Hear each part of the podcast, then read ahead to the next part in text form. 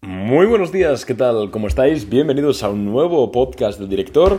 Y hoy es domingo y 29 de enero. Estaba aquí pues aburrido, sin muchas cosas que hacer. Tampoco, al final, los domingos los empleo, ya lo sabéis, para, eh, pues para buscar eh, empresas, para pasar screeners, para organizar un poquito la semana, ver qué oportunidades de inversiones hay por ahí para lanzar a los clientes de Boring Capital. Pero la verdad es que esto lo dejé prácticamente todo hecho ayer, porque estuve todo el día dándole caña. Y hoy pues me veo en esos momentos de aburrimiento.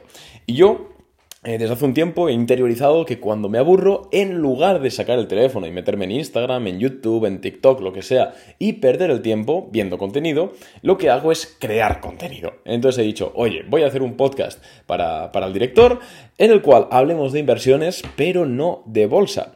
Y tranquilos, esto, no va, esto va a ser la excepción, no la regla. Este podcast es sobre inversión pura y dura en bolsa, pero como también el otro día hice un podcast hablando de los bonos, de invertir en renta fija, que al final sigue siendo, digamos, invertir en productos financieros, similar, entre comillas, a la bolsa, pero ya no son acciones, pues he dicho, oye, ¿por qué no hago un episodio hablando sobre invertir en relojería, en relojes? Em, seguramente el 100%, yo creo que hoy en día, y más con Internet, el 100% de la gente o el 99% de la gente sabe que los relojes son determinados relojes, mejor dicho, son un buen eh, instrumento de inversión. No es ningún secreto que muchos patrimonios invierten en este tipo de productos eh, para buscar una rentabilidad a medio y largo plazo e incluso cubrirse de la inflación. Hoy en este podcast voy a estar comentándote lo poquito que sé de este tema de la, de la, relojería. A mí, yo soy alguien que le gustan mucho los relojes. Hay gente que le gustan las joyas, hay gente que le gustan otras cosas. A mí me gustan los relojes. Tengo mi pequeña colección, no es una colección en absoluto disparatada de cientos de miles de euros, por supuesto que no, para nada, pero em, es mi pequeña colección, una colección humilde, a mí me gusta, y que pues en parte de ella también hay algunos que otros ejemplares para invertir en ellos.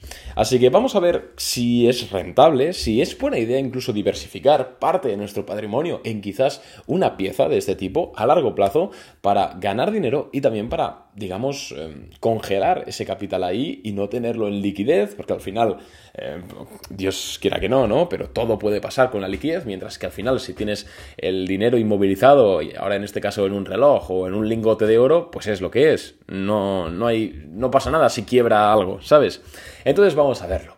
En primer lugar, quiero decir que hay infinidad de marcas de relojes de lujo, que normalmente son los que más se suelen revalorizar el futuro, pero eh, las más conocidas son eh, Rolex, Omega, Audemars Piguet y em, pues em, Patek Philippe, digamos que son un poquito las principales.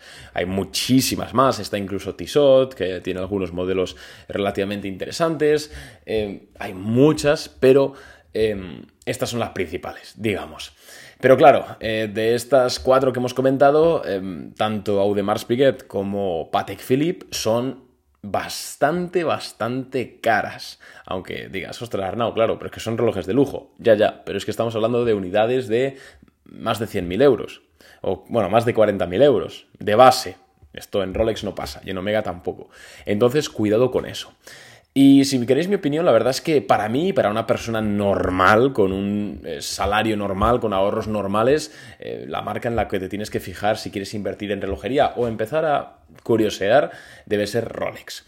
En primer lugar, por la fortaleza de marca que tiene, porque la verdad es que de hecho es una ONG, es decir, no es una empresa que genere beneficio, al contrario que sí lo es eh, Omega, en este caso, que pertenece al grupo Swatch que tienen obviamente inversores y tienen que tener una rentabilidad. Entonces, esto puede llevar en el futuro a que la empresa tome decisiones quizás no lo mejores para la marca o para el reloj que coleccionas. Por ejemplo, eh, hace poco Omega eh, realizó una colaboración con Swatch y lanzó un reloj barato unos 200, 300 euros. Claro, muchos coleccionistas de Omega se enfadaron o inversores.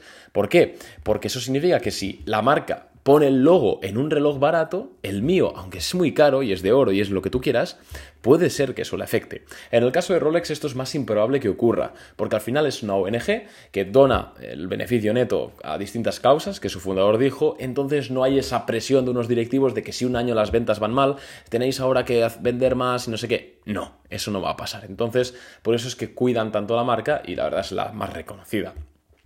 Si miramos eh, un gráfico de los precios de los relojes, en este caso estoy hablando de Rolex ahora mismo, en los últimos 5 años el, retorno medio anual ha sido del 15%.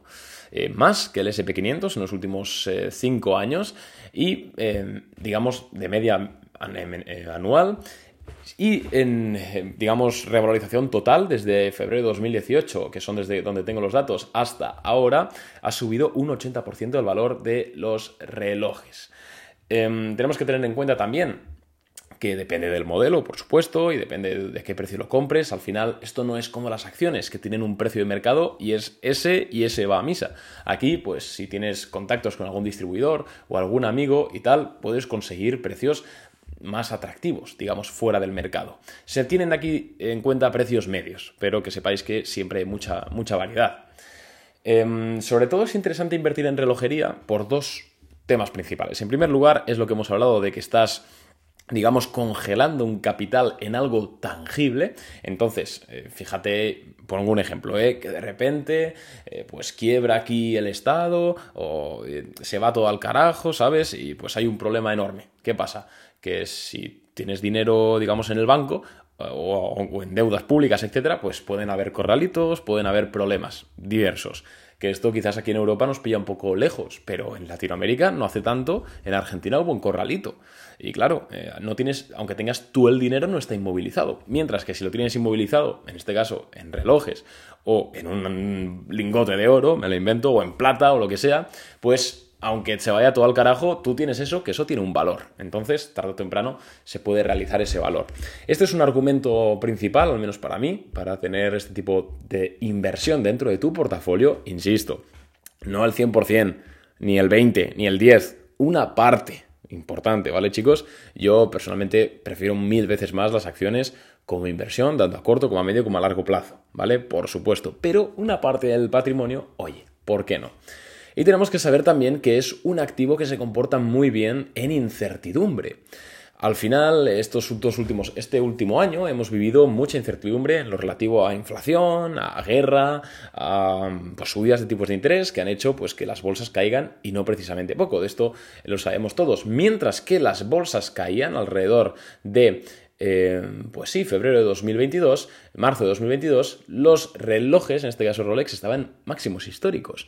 Em, es un activo que se comporta muy bien, eh, tanto cuando el mercado en general funciona bien, como cuando las bolsas tiemblan. Sí que es cierto que desde esos máximos que, acabamos de comentar, em, más o menos por abril de 2022, el precio medio del Rolex ha caído, ¿vale? De hecho, en los últimos seis meses, el precio, perdón, en el último año, el precio de los relojes Rolex ha caído un 16% de media. Pero es cierto que es un activo interesante que se suele comportar bien en momentos de incertidumbre. Em, insisto, depende, es que es muy complicado hablar con esto, de esto, porque tampoco tengo yo una idea y un amplio bagaje, por supuesto que no, así que todo lo que pueda decir que, que lo digo mal, pues perdonadme, los que estéis entendidos, pero sí que es cierto que se me hace un comportamiento interesante.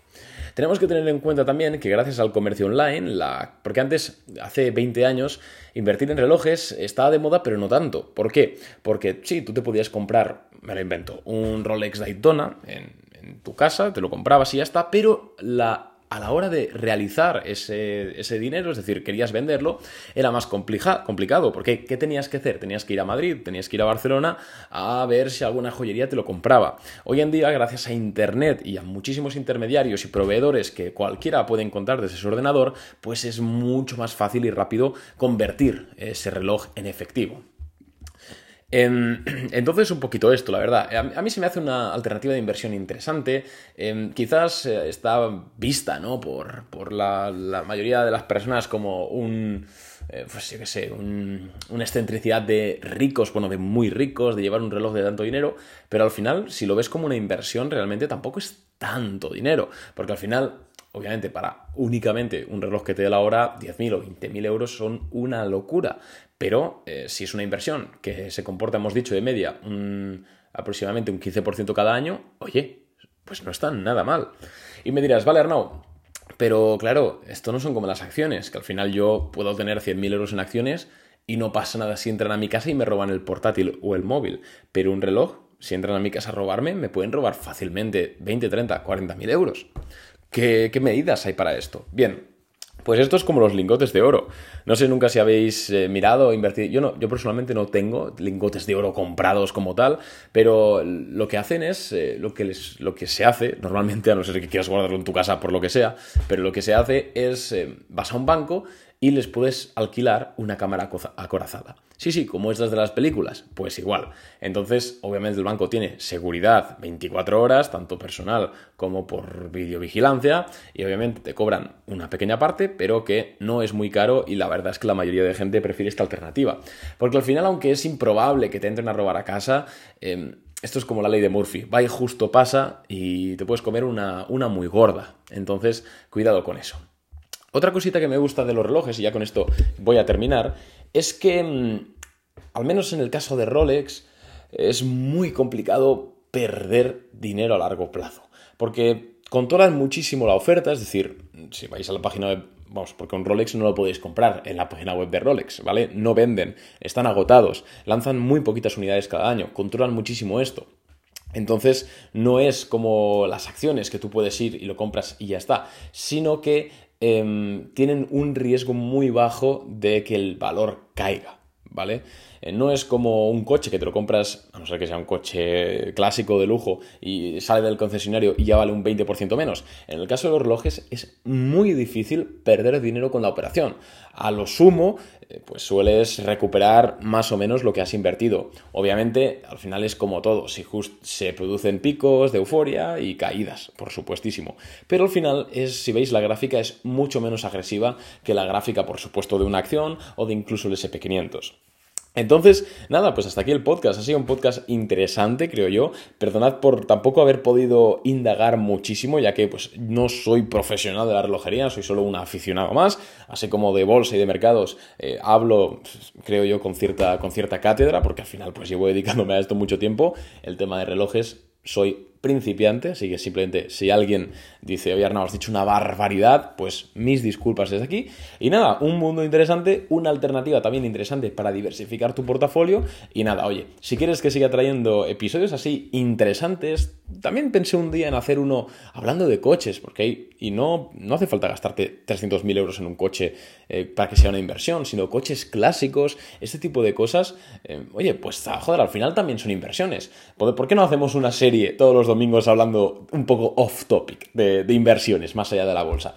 Bueno, si os gusta, me lo dejáis por redes sociales, por mi Instagram, por mi Twitter, por donde queráis. Y si no os gusta, me decís, oye, no, esto que has hecho es una mierda, vuelve a hablar de, de los mercados y así lo haré. Un abrazo, chicos.